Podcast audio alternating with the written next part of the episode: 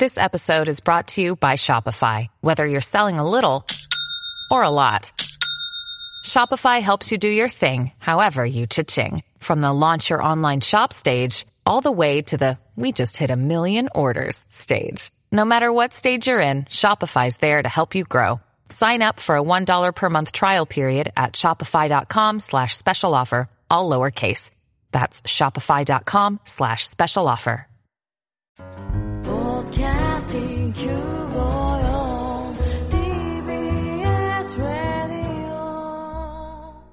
TBS ラジオ、ポッドキャスティングをお聞きの皆さん、こんにちは。安住紳一郎の日曜天国、アシスタントディレクターの刈谷陽子です。日天のポッドキャスティング、今日は294回目です。日曜朝10時からの本放送と合わせて、ぜひお楽しみください。それでは4月21日放送分、安住紳一郎の日曜天国、番組開始から10時30分までの放送をお聞きください。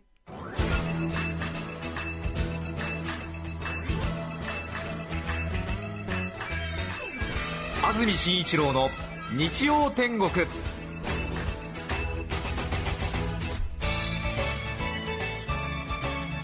おはようございます。4月21日日曜日朝10時になりました。安住紳一郎です。おはようございます。中澤由美子です皆さんはどんな日曜日の朝をお迎えでしょうか？さて大変寒い朝を迎えています、昨日から雨が降ってますね。そして寒いですね、寒いですね。風もありますし、えーはい。どんよりと垂れ込めた空。少しガスがかかってますね。朝起きてあまりにも暗いので、すぐに蛍光灯をつけたという方が多いのかもしれません。えええ完全に冬の空ですね、え冬ですね、え。冬の中でも寒めの日ですね。ーそうですよね、なんとなくロシアっていう感じですよね。冬のロシアっていう感じですよね。ですね。行ったことないけど、ねえ。そうだな。茶色いレンガ風のビルが映える感じですよね ビルの排気口っていうんですか煙突っていうんですか、そこから出るボイラーの煙と排気熱が我が世を得たりという感じでちょっとねこうぐーっといつもより迫力を持ってええ。上に立ち上ってる感じが寒さを感じさせましたけれど。そうですねそうですね。そして記録だそうですね東京大手町の気温が現在5度ですね。赤坂もスタジオある赤坂も現在4.7度ですね。この時期にここまで気温が下がることはかなり珍しく4月下旬に5度台というのは昭和40年以来48年ぶりということになります。季節外れの桁外れの寒さということになりますね。そうですか。東京で4月下旬に5度台というのは48年ぶりということです。そして雨ですがはい。この雨が止むのは関東地方お昼12時から午後3時頃の見込みと。そして今日いっぱいは冷たい北風が吹くでしょう。予想最高気温は東京、横浜で12度宇都宮で11度水戸で9度。ただし最高気温になるのは夕方の見込みで日中は1桁台の厳しい寒さですと。そうですか。きっと雨が止んでうんね、もう日付変わりそうなくらいになってようやく最高気温が記録されるということですね。なのでかなり着るものなどには注意して外出された方がいいと思います。うんそうですね。びっくりするぐらい寒いですね、本当に。えええ。そして明日4月22日の月曜日関東地方晴れ時々曇り。最高気温は16度ぐらいで寒さは解消するでしょう。ということです。はい。いやーびっくりしましたね。本当に、うん。え。本当着すぎぐらい着てちょうどいいと思います。えはい。はい。私も金曜日に家を出てそしてちょっと仕事が続いてるもんですからまだ帰ってないので、帰ってない。はい、金曜日暖かかったですよね木曜日暑くて金曜日の朝もそうですね。金曜日私はあ失礼。木曜日が暖かかったんだ。そうそうそう木そう曜日暑かった、ですよねはい。ごめんなさい。私木曜日に家を出たきりまだ戻ってないんですね。ははい。木曜日に家を出あてそれから千葉県の銚子で仕事をしてそしてえー金曜日の夜中に銚子から戻ってきてそして赤坂に行って土曜日で今日になってるんですよね。なので木曜日ってすごくなんかあの私も銚子にいて日焼けするくらいでした。半袖でよかったんですよ、はい、で私ご覧のように現在七分袖という。は いちょっと素材も朝。朝っていうか、えーちょっと夏っぽい感じの杉山清隆とオメガトライブみたいな感じの、まあ、世代の方じゃないとお分かりになれないと思いますけれども。はあ。違いますか？そうか、ええ。そうですよね、ええ。うん。え違うから。あカルロス・ちょっとオメガトライブあちょっと私も定かではなく。あそうですか。ええ。はい。いやそういうね、うん。ええ。ね朝素材の七分袖シャツ。ですよね。ねえ。え爽やかって感じの。いえいえいえいはい。えそこまでではないですけれどもね。でもちょっともうすでに初夏のね格好をしてるんですよね。そうですね。ところがね、うん。金曜日はまああのスーツ着てたもんですから、ええ。さほどでもなかったんですけど、は昨日ぐらいから会社に置いてあるあのそうですねあの普通のジャンパーをですね着ましたですね、はい。そうするとこう杉山清隆の感じになってますんでこう七分袖シャツを腰元までこう垂らしてちょっと前開けてはい。白い T シャツなどを覗かせてはい。ちょっと初夏の感じを出してたんですけれども、あのななんていうんですか、あのこのあれですよね、あのせんべいの耳みたいにあのシャツが出ちゃうというあの 感じわかりますか？裾からね。裾からあのよくね学生服着てる皆さんがこう学生服の上着の裾が、はいえジャンパーの下から出ちゃうという、えー南部せんのべいの耳みたいな耳みたいにペロンって出ちゃう感っていう、えー。その上半身フレアスカート状態ですか、えー感じになりますよね。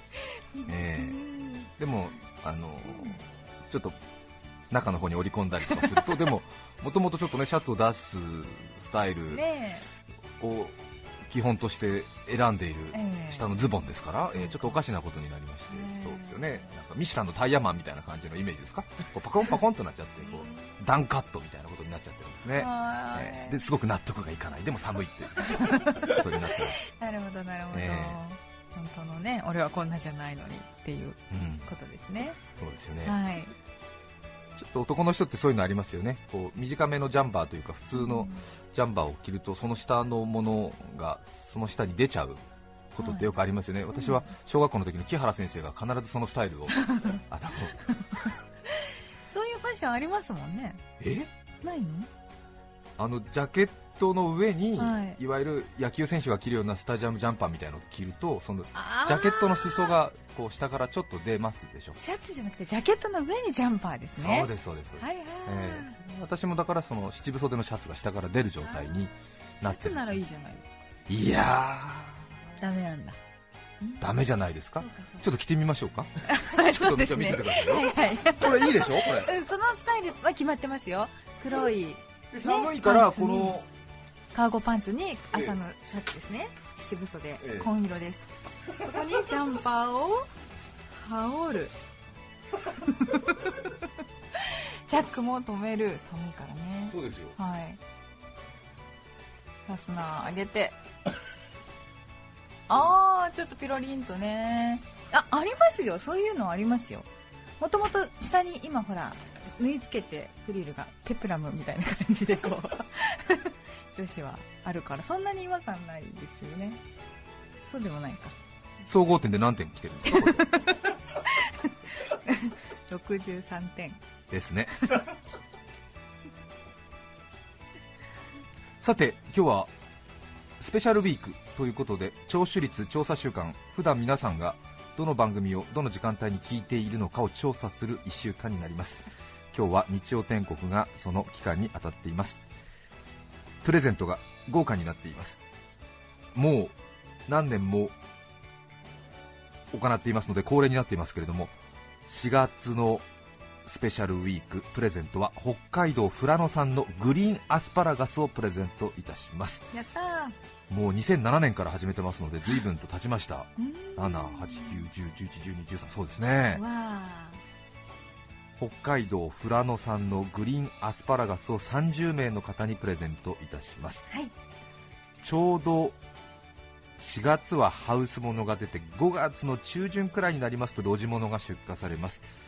ちょうど路地物のアスパラが出回るその出始めのアスパラを JA 富良野の協力によりそこをガポッと30パックもぎ取ってきておりますので皆さんのお宅には5月中旬頃にはい。アスパラガスが多分40本くらい入ったえティッシュの箱2つぐらいつなげたような段ボールに入りましてご自宅にズドンと届きますので。またこの私は春になるとどうしてもアスパラガスが食べたくなりまして。はい。大変に私も気に入っているんですけれども、はい。美味しいものなのでぜひぜひご賞味いただきたいと思います、はい。ちょうど今年は冬が寒かったので少し出荷量が少なくなりそうだということなんですけれどもただ富良野のアスパラ畑あのアスパラって今シーズン収穫しようと思って栽培してすぐできるものではないらしくてですねアスパラ作ろうと思うとまず1シーズン目2シーズン目ははい。土作りをしなくちゃいけないらしいんですね。それで要するにアスパラっていうのは土の栄養分を結構吸い取る作物なので、ええ。その土作りを2年ぐらいかけてしっかりやって、ええ。そして満を持した状態で3年目からようやく収穫ができると。うん。それで同じ畑で3年目から10年目くらいまでそのまま使えるそうなんですけれども。はい。あのアスパラって地下で全部つながってますんでええ。あの親木か何かを残しておくとそのピュッと出てきてチュンと1シーズン取ると次のシーズンもまた違うとこから出てくるんでこへうー摘み取るような感じだそうですけれども。ただ土作りのために最初の2シーズンははい。何もできない。なるほどなるほど。そして3年目のその一番最初の収穫のうん。順番が来た時には非常にその太いものができるあということでそしてやっぱりちょっと土の力が弱くなっていくにつれ少しずつこうちょっとやっぱり細くなっていくというかそういう傾向があるそうなんですけれども。8年目9年目10年目はちょっと弱い。そうですね、弱い。まあ、畑がちょっと痩せていくということなんだと思うんですけれども、はい。そして富良野は今年3年目要するに収穫1回目っていう畑が異常に多いらしいんですね。多分3サイクル前ぐらいに多分ブームがあって作り始めた農家の方が多いんじゃないでしょうか、ということで今年はその太めのアスパラが取れる畑を持っている農家の方が大変多いのでへ JA 富良野から出荷するアスパラは例年よりもかなり太いものが出回るだろうということになっています。楽しみですね。いつもワンパック頼むと50本ぐらい入ってるんですけど今年は太いのではい。40本くらいになってますね。はいということで、ええ。まあ、10年に一度という言い方もできるかもしれませんが本当ですね。びっくりするくらいの太さがありますから。ちょっとおかしなことになってましてなんか楕円形みたいなそれぐらいの太さみたいなのもありますね、へえええ。深淵ではなくて。びっくりな感じ。本当にあの文房具のマッキー太字のマッキー方ですね太字の方ぐらい、え。それぐらいの太さがありますのでうん。ぜひご賞味いただきたいと思いますそれでは宛先です。はい。E メールのアドレスはすべて小文字でにちてんアットマーク tbs.co.jp 日天の綴りはいつもと同じ NICHITEN で日天アットマーク tbs.co.jp です。ご住所とお名前と電話番号をお忘れなくお書き添えください。当選者は番組のエンディングで発表となります。皆さんぜひご応募ください。そして毎年余計なお世話と分かりつつ私はそれぞれのシーズンによってアスパラの適正の茹で時間が変わってくるということに着目していましてはい。毎年発表しています。これまでの傾向ですと2009年の50秒2010年70秒2011年90秒そして2012年60秒ということで年々ちょっと秒数が増えていってただ自分たちが年が取って柔らかいものが好きになってるんじゃないかというようなそういうような憶測もありましたけれども。そして昨日ちょっとまだハウスものだったんですけども一部いただきまして、え楽しみにしてるんで自分で取り寄せて食べてみたんですけれどもえはい。これがですね不思議なことにと言いますかこれはでもいろいろ試行錯誤してみましたので事実だと思うんですが今年は150秒ぐらいちょっと長めに茹でた方が美味しいんじゃないかなという結論に至りました。おお相当伸びましたね。はい。これまで長くても1分半。パンフレットにはよく2分から3分って書いてあるんですけどね。新鮮なものなのではい。また旬なものということでちょっと早め早めを食べた方が美味しいっていうことになってたんですけども、うんうんうん。今年やっぱり太いっていうこともあってか150秒くらいの歯ごたえもいいんですけれどもちょっとホクホクっとした感じのアスパラの甘みを中心にした感じを賞味するのがいいんではないかという結論に至りました、ええねホクホク？はい。はうーん。なかなかねこれもちょっと結論出てないんですけども何人かの人に食べてもらったんですが、いはい。ことごとくやっぱり135とか150がいいんじゃないかということで、ええ50秒でもまあ食べられることは食べられるんですけれども、うんうんうん。何かちょっと、うん、違うんだなみたいなことを皆さんそれぞれおっしゃっておりました、ちょっと腹立ったんだけどねなんかね、うん。そうですか？例年の私の研究結果とは違そう感想を皆々口にするものですから、うん。ええ本当かななんて思ったんですけども、へええで私ちょっと夜考えたんですけど多分やっぱり今年は春先寒いですよね。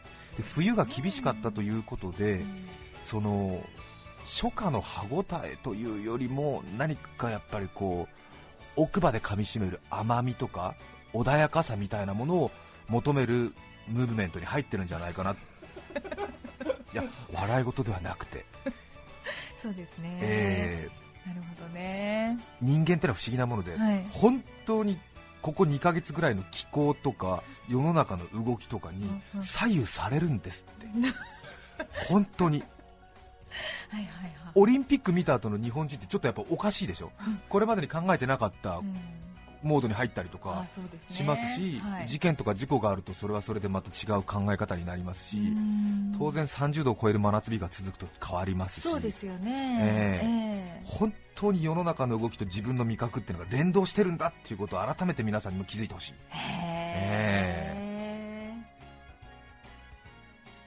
真冬のそうですね。1月のセンター試験終わった後に家に帰って、ものすごく美味しいスイカシャキシャキ出されてもちょっと ん？っていう感じになりますよね。美味しいんですよ。ものすごく美味しいスイカが今できたからちょっと食べてごらんって言われて歯ごたえっていうかそのサクサク感満点のスイカ甘みたっぷり。うんジューシー。ええジューシーですよなんて言ってええ。出されてもやっぱりちょっとセンター試験が昨日行われましたみたいなね。雪の降る成人式が昨日一昨日ありましたみたいな時に出されてもやっぱり違うわけじゃないですか。それはやっぱりここ2ヶ月ぐらいのそのね肩に力が入って駅までの行き帰りやってるみたいなそういう体になってるわけですからやっぱりそのスイカのあのシャキシャキっとした歯ごたえとか口からいちいち黒い種白い種を分別しながら分別しながら出すっていう感じじゃないんですよね。また真夏にね常温の温州みかん。しかもちょっとそのあの実と皮の間にこうたわみがあるような感じの あのかなりあの本物の温州みかんってわかります？わかります。2L 玉みたいな。これがいいんだよなんて言って剥きやすい感じのね、え浮いてるねえ浮いてる感じ皮が。浮いててる感じの温州みかんが真夏の30度続く8日目のお昼。知らない人のお家で上がった時にみかんでも食べてってってそれを出された時ね。ちょっとエアコンの効きが悪いあるいはエアコンから何か少しカビの匂いがしてるみたいな知らない人のうちの独特の匂い。あと猫のおしっこあ猫飼ってるのかなみたいな感じのところで出される。皮の浮いた温州みかん。それはそれで美味しいんですよ。日本最上級の温州みかんを出されたとしても違うっていうのがあるわけですよ。それはここ2週間、3週間、1ヶ月、2ヶ月の自分の身の回りで起こった体験がやっぱりそうしてるわけですよね。なるほど。ですえね腑に落ちる。難しいところあるわけですよ、えー、アマゾンのジャングルの中でね湿度ムンムンの中でね、えーぬるい桃出されてもちょっときついですよね、え嫌ですね。ー皮を剥いてる途端からハエが寄ってくるみたいな。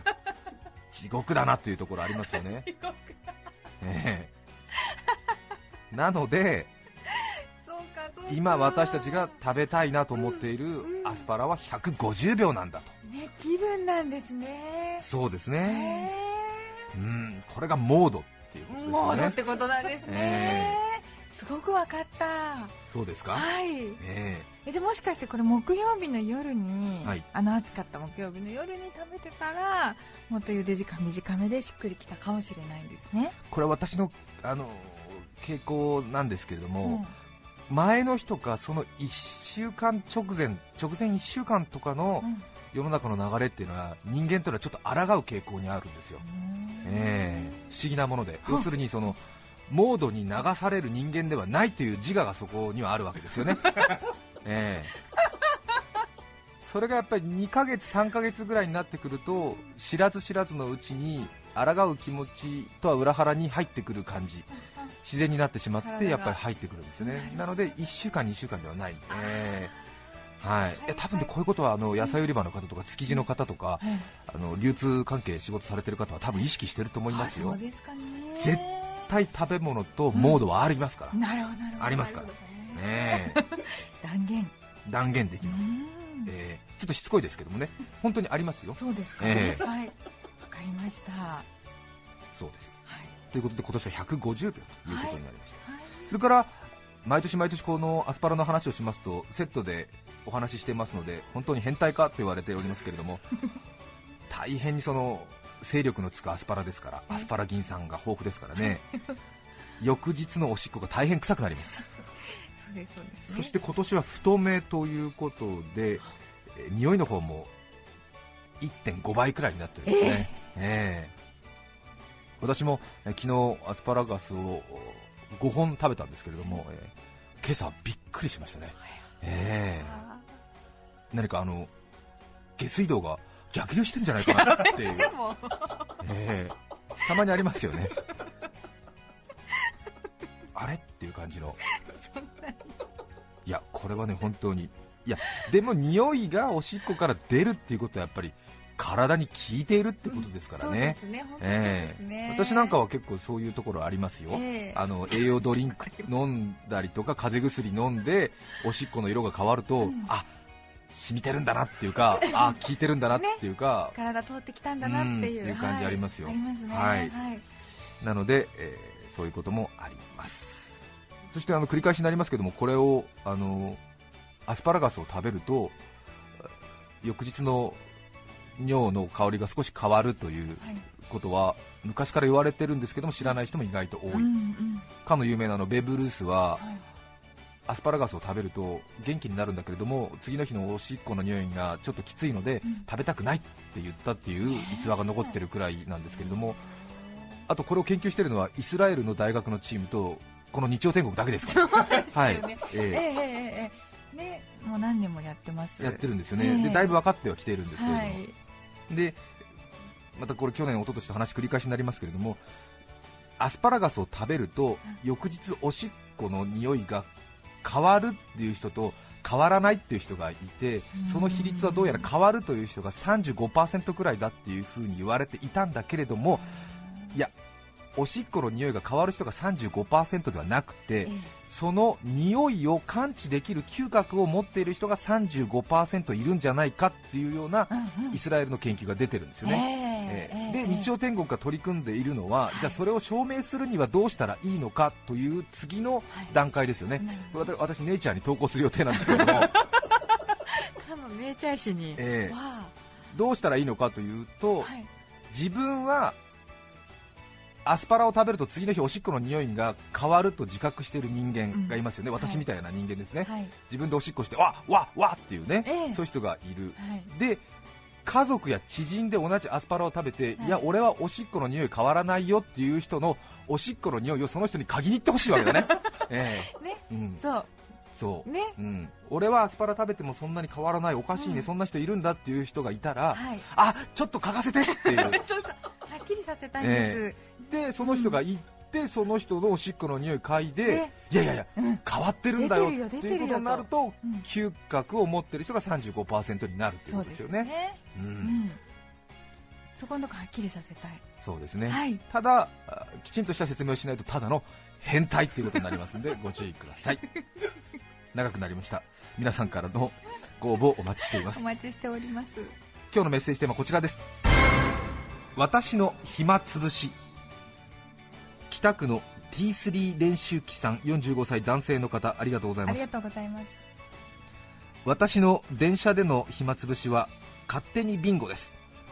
向かい側に座っている人の共通点を探します、あんまりじろじろ見ると不審者だと思われますので注意が必要ですが性別、年齢、身につけているものなどを楽しんでいます、見当たらない時は勝手に妄想までしていますこの前ふと見ると7人掛けのシートに6人が座っていて、はい。1人分だけ空いていたのですが、うん。全員6人がメガネ姿でした。おそう。これはまさしくメガネリーチ。ドキドキしながら次の駅に着くと1人立ち上がって降りたのですがはい。代わりに座った2人がメガネをかけていたのです。見事7人メガネビンゴでした。これは奇跡でしたが悲しいかな誰も気がついていない。1人で興奮していました花粉症の季節はマスクビンゴが多かったですね。ただこの暇つぶし時間が足りないのが悩みです。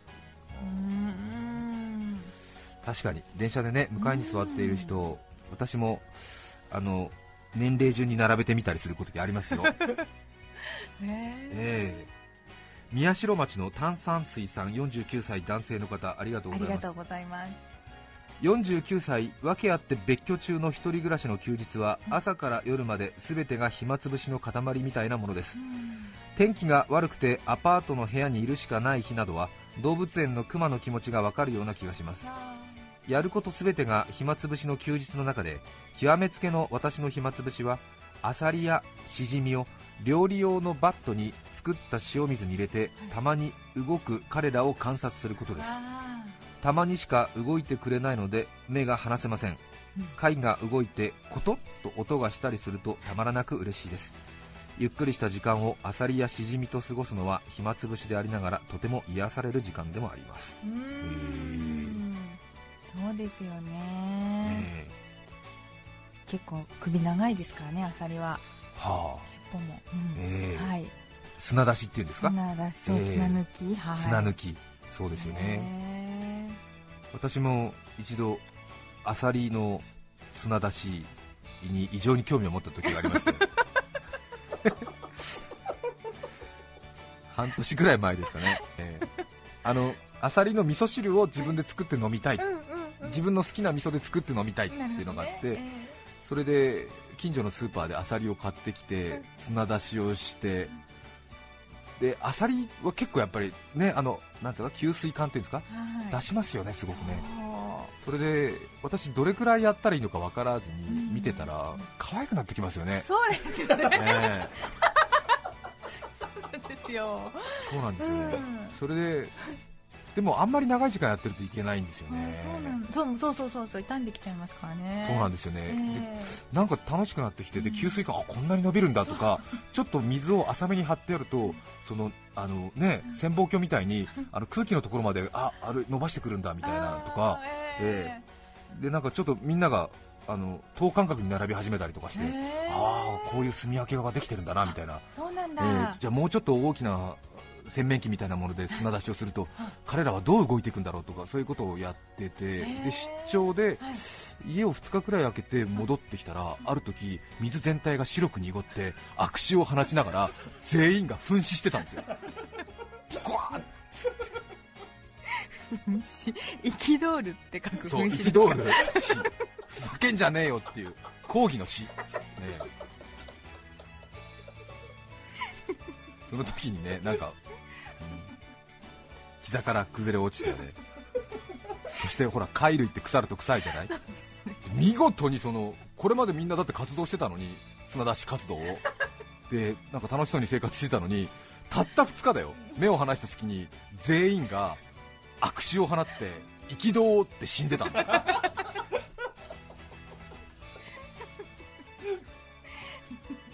面目ない！ごめんね。ごめんね私の暇つぶし皆さんからメッセージお待ちしています、そして皆さんは中澤由美子さんのブログを最近ご覧になりましたでしょうか？え？久しぶりにブログを更新されたブログ弓なり中澤由美子さんは 最近なんと仏像を彫り始めたそうです。何してるんですか？いやちょっと、うん、心平らかにしようかと思って、うん。八王子市のラッキーセブンさんからのリクエスト木村カエラさんで「リルラリルハ」お聴きください4月21日放送分安住紳一郎の日曜天国10時30分までをお聞きいただきました。著作権使用許諾申請をしていないためリクエスト曲は配信できません。それでは今日はこの辺で失礼します。安住紳一郎の「ポッドキャスト天国」毎月21日は漬物の日。浅漬けぬか漬け千枚漬け。息子は試験を一夜漬け夫は帰らぬ仕事漬け。日曜日つけてみようかラジオか漬物。お聞きの放送は TBS ラジオ954さて来週4月28日の安住紳一郎の日曜天国。メッセージテーマは最近びっくりした話。ゲストは家系図作成のプロ丸山学さんです。それでは来週も日曜朝10時 TBS ラジオ954でお会いしましょう。さようなら。安住紳一郎の「ポッドキャスト天国」これはあくまで試供品皆まで語れぬポッドキャスト。ぜひ本放送を聞きなされ。TBS ラジオ954